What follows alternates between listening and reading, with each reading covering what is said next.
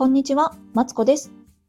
人生ずっと伸びしろしかないということで、ここでは小学生のママであり、主婦である私が毎日をハッピーにするためのヒントをベラベラベラベラと話しています。今日は、隣の芝生青すぎ、他人を気にしすぎる時ってありますか？という話をしたいと思います。これ聞いてくださってる方、どうですか？他人羨ましいって思ったりとか、他人のことやのにめっちゃイライラする時ってないですか？私は、あの、結構あるんですよ。うん。なんかね、親戚のね、やんちゃな子に対してずっとイライラしたりとか、インスタの一軒家とかのね、アカウントを見ては、あ、いいなぁ、いいなぁってずっと思ってたんですよね。そう、今日はね、そんな気持ちに対して向き合ってみたいと思います。あこれね、あのね、自分の子とかもあると思う。なんでこれ、この子はこれできひんのとかさ、言ってイライラしちゃったりとか。なんでうちの夫はさ、動いてくれへんのとか、私今日もさ、そういえば口喧嘩したばっかりなんやけどさ、ね、そういう、あ、もうなんであいつイライラするっていうね、もうその、イライラする気持ちもね、今日の配信では、こういうイライラした気持ちを、もうすぐにさよならする方法と、そもそもイライラしない自分になれたら最高じゃないですか？ね、そんな自分になれる方法をね、紹介してみますので、いいねやチャンネル登録をして、この配信最後まで聞いていただけたら、もしかしたらイライラしてた気持ちとね、さよならできるかもしれませんので、最後まで聞いていただけたら嬉しいです。よろしくお願いします。というわけでね、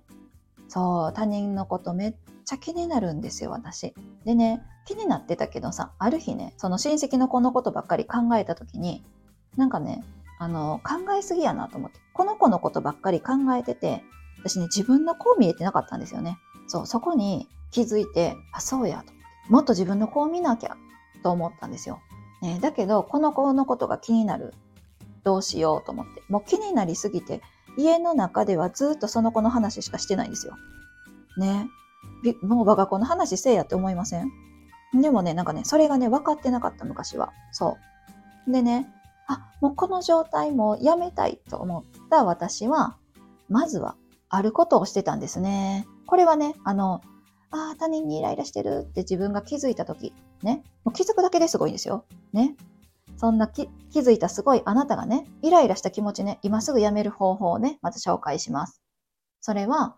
はーい、他人事 って言って、他の自分の推しを考えたりとか、自分の好きなことをね、考えるのが、えっと、これがね、あの、一番の近道です。うん。このイライラを手放せる一番の近道。だってね、私さ、他人のことでめっちゃイライラしてるけどさ、もうどうしようもないじゃん。この子はこの子じゃん。ね。それ会った時にさ、なんだかんだ言ったら治るかもしらんけど、そもそもこの子にだってさ、親はいるわけだから、その子を教育するのは親の話じゃん。私はそういう教育する立場にはおらんわけさ。ね、それに対してさ、イライラしたって、だから仕方がないんですよ。ね、だけど、このイライラしてしまうっていう気持ちもあるから、とりあえずね、逃げることにしたんですよね。そう、私は、えっと、あ、お腹すいたな、お昼何食べようとかね。とか、うんと、あ、今日めっちゃ天気いいとか、そうそう、とにかくもうその、今イライラしていることから離れて、自分がもし好きなことがある人は自分の好きなこと考えてみてください。ね例えば、私はじゃあ YouTube 見たいけど、今やってる家事をいかに早く終わらせて YouTube を見るかとかね。あの時のあのドラマのあの推しの顔かっこよかったなとかね。そういうふうに一回逃げてから改めてそのさっきイライラしてたことに向き合うとね、もうあの、そのイライラはちっちゃくなってたりとか、ほんまね、どうでもよくなってたりするもんなんですよ。ねそんなことないって思われる方ね、一回やってみてください。ほんまにどうでもよくなってるから。ね私ね、あの、こう何回もね、こう反数するのが好きなんですよ。行ったり来たりするのが好きで、ほんまにどうでもよくなってんのかなと思ってね、こう向き合ってみるんですよ。そしたら、イライラしてる最中に見えるこの親戚のことをイライラし終わった後に見えるこの親戚の子っていうのはね、全然その自分の中の大きさが違って、まあ今は多分ね、まあ推しとかで満たされてるからさ、まあこの子はこの子しょんないよな、みたいな。今度今度会った時、なんか考えよう、みたいなね、こうそういうふうにこう切り替えることができるので、あの、ああ、はいはい、まだ他人のこと考えてるわ。ああ、推しのこと考えようっていうふうにこう逃げるっていうのは、あの、一番のね、このイライラした気持ちを手放す近道です。で、これをね、あの、逃げだと思わなくていいんですよ。これは、あの、逃げてるんじゃなくて、避けてるんですよ。そう。逃げてるはさ、試合放棄やけどさ、避けるっていうのは、まだ相手と向き合いつつ、こう、ちょっとね、ちょっと避けるみたいな。なんかね、説明が難しいけど、そうそうそうそう。逃げる全然逃げてないです。ただ避けてるだけ。ね。思うと、もしかしたら、この気が軽くなるかもしらん。ね。全然、あの、イライラした時にね、向き合えなかったら向き合わなくていいんですよ。スッと避けるだけでね、全然気持ち変わりますので、もう今すぐ手放したいって時はね、やってみてください。そして、普段から自分と向き合う時間を作ることでね、この嫉妬する気持ちっていうのはね、ぐーっと小さくなるんですよね。例えば、私過去の配信で紹介したあの、やりたいことを書き出す、あの、やりたいこと100とかね、なんかこれはやりたくないっていうことを書き出す、やりたくないことリスト100っていうのをね、紹介してるんですけど、あとは、えっと、毎日のいろんな日々に感謝することで自己肯定感を上げる感謝ノートとか、これ余裕あったらね、ぜひイライラした時にやってほしいんですけど、えっと、デスノートってね、私、自分のイライラした気持ち、そのネガティブな気持ちを成仏させてくれるノートとかワークを普段からやっていると、実は羨ましいと思っている自分の中にも、あのー、いいところはたくさんあっ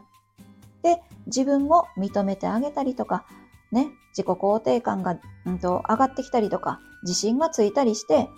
あの、だんだん、えっと、他人のことがね、どうでもよくなってきます。というわけで、今日は、隣の芝生が青すぎ、他人を気にしすぎる時ってありますか？ということで、他人のね、ことがどうしても気になってしまって、イライラしてしまう時はね、もう今、今すぐこのイライラした気持ちも終わりにしたいって思ったら、はい、他人事終わり言って終わりにするっていう方法と、普段から自分と向き合う時間を作ることによって、自己肯定感ね、自分は意外とええもんを持ってるぞっていうことに気づいて、えっと、他人のことがそもそも気にならなくなるという話をしてみました。ね、本当に私この他人のこと気にしすぎてる自分に困ってたからさ、気になってないっていうことにね、すごいハッピーになれたんですよね。そう。だけど、この状態っていうのは、あのー、サボローの CM と一緒ですよ。いつもね、どこかにやっぱ潜んでるわけ。ね。で、やっぱり、あのー、自己肯定感がちょっと下がってる時とかね、嫌なことがあった時は、他人のことね、羨ましかったりもするから、なんだろうな。こう、この自分と向き合う時間っていうのは、もう普段から作っていって、自分にはね、いいものをたくさん持っているなっていうことをもっとね、認めていきたいなと思います。他人のことね、気になってしまう方、ぜひね、あのー、私の他の配信で、えっと、自己肯定感をね、上げる方法、いろいろ紹介しておりますので、えっと、騙されたと思ってね、試しにやってみてください。ね、お互いね、他人のこと気にしてイライラしなくなる日が来るといいですよね。えここまで聞いてくださってありがとうございます。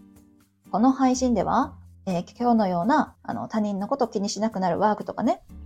えっと、他にも、えー、毎日をハッピーにするためのヒントをね、ベラベラベラベラと話しておりますので、もしよかったら、いいねやチャンネル登録していただけたら嬉しいです。えー、コメントやレターもお待ちしておりますので、なんか、ああ、私も他人のこと気になるって方ね、もし、あの、いたら書いていただけたらなと思います。ね、私もって書いてくださったら、あの、すごいね、あの、共感できるのでね、あの、ぜひ教えていただけたらなと思います。